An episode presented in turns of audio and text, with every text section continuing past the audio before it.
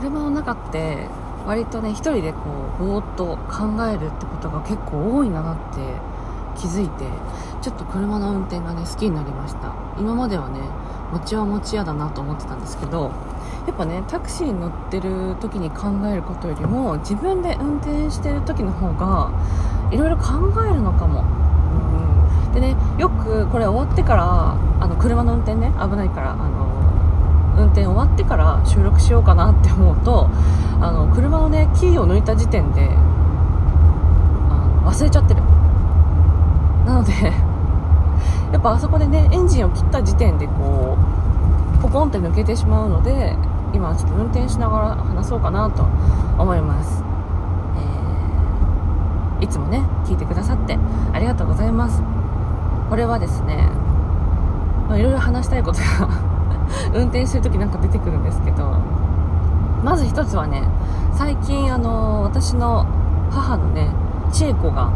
ライブ配信をよく聞いてるんだよっていうねのを昨日教えてくれてでやっぱり自分のアカウントではねなるべくこう変な話はしないようにしようとは思ってたので特にええと思わなかったんですけどでもねうん。そういうのも意識して。でも今度ねもうもはや千恵子も一緒に喋ったらいいんじゃないかと思ってその話をしてね。でこのちょうどライブマラソンも始まるからやんなよって割とね力説したんですけどあの普通の人はやらないよって 言ってましたね。なんで多分やらないと思いますけど私はね私の母の話とかももう本人がね元気だったら本人が話したらいいじゃないって結構思うんですけどまあねそれは個人の自由ですからね。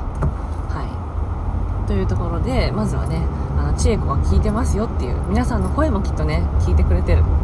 なのでね改めてみんなの紹介をね、まあ、千恵子も他のねあの私のトークを聞いてくださってる方にもしたいなとは思いつつまずはねそれについて考えてみたんですよ。で私高校生の時1年生でね、えー、仲良くなった女の子2人いました、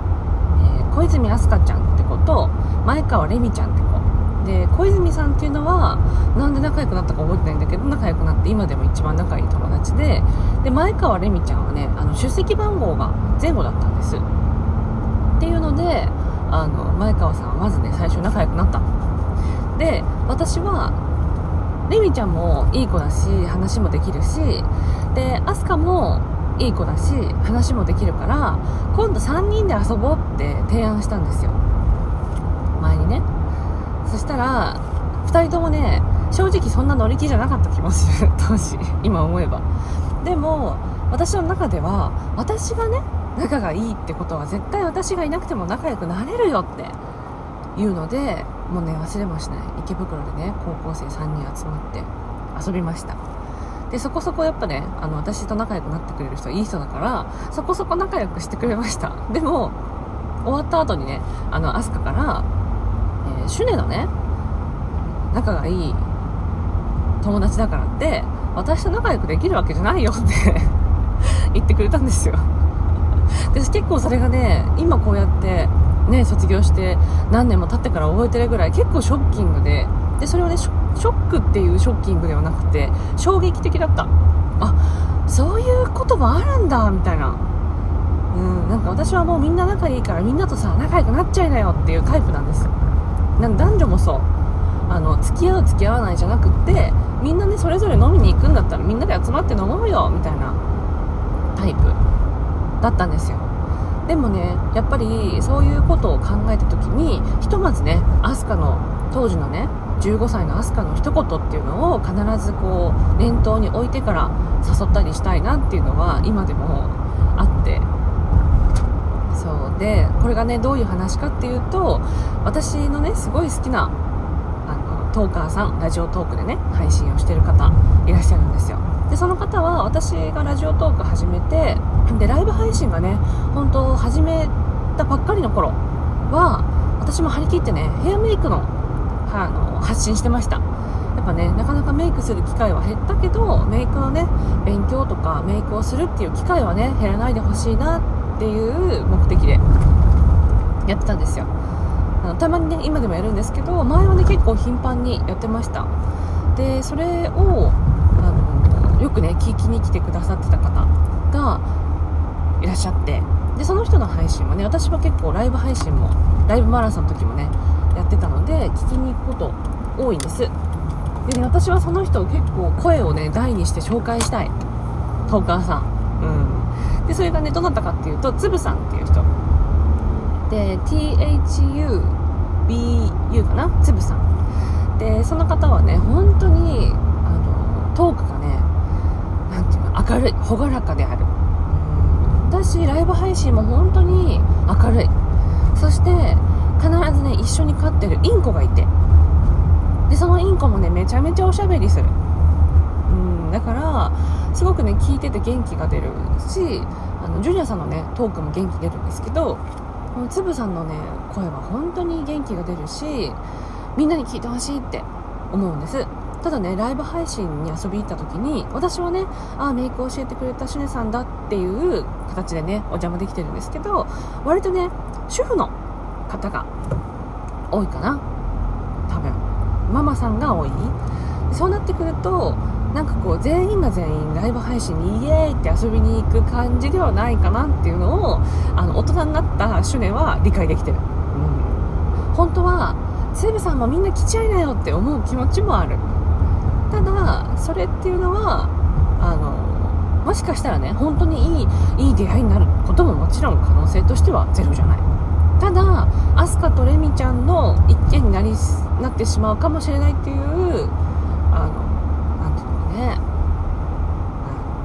懸念をね持たなければならない大人として。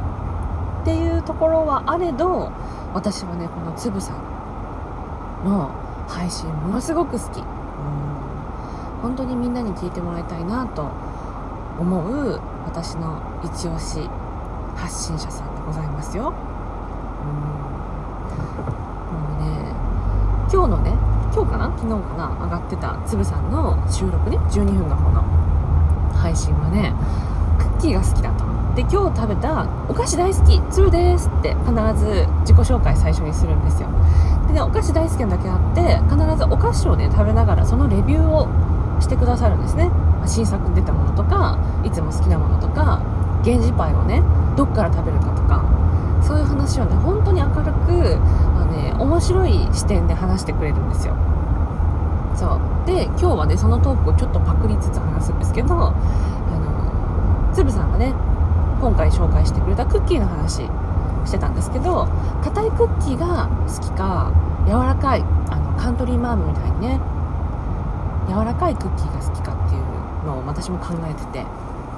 で私食べるもの結構何でも好きなんですよ。セロリとかパクチーとかねそういう香草とかも辛いものも苦いものも好きなんですけど、唯一あんこ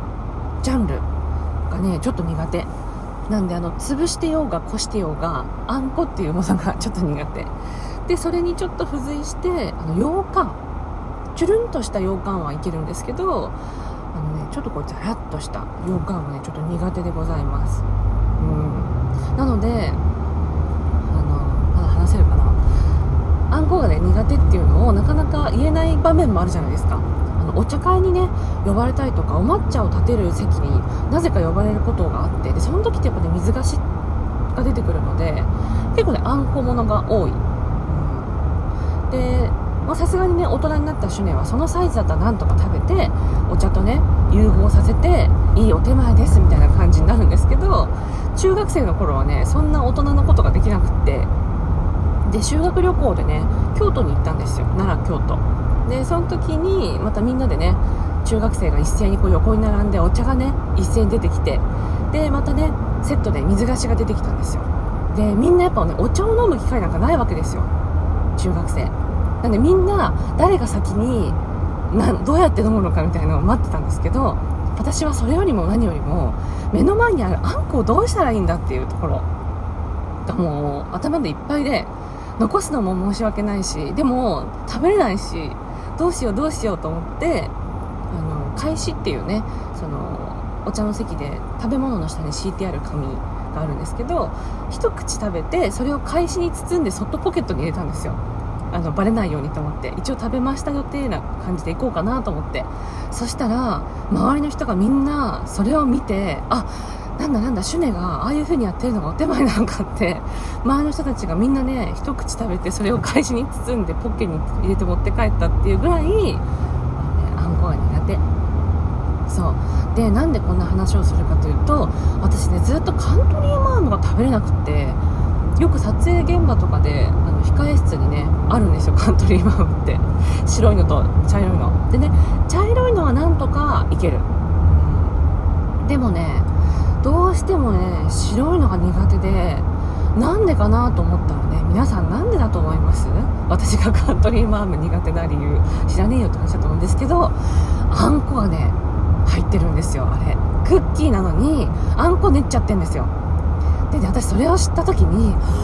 やっぱりね物事には理由があるんだわと思って。うん。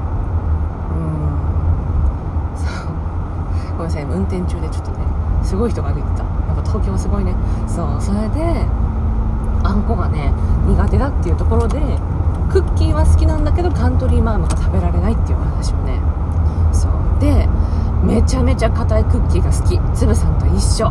もうね歯が欠けるんじゃないかってぐらい自分で焼いたクッキーがね好きパッキンって割れるやつあのクッキー好きだなそうそうそう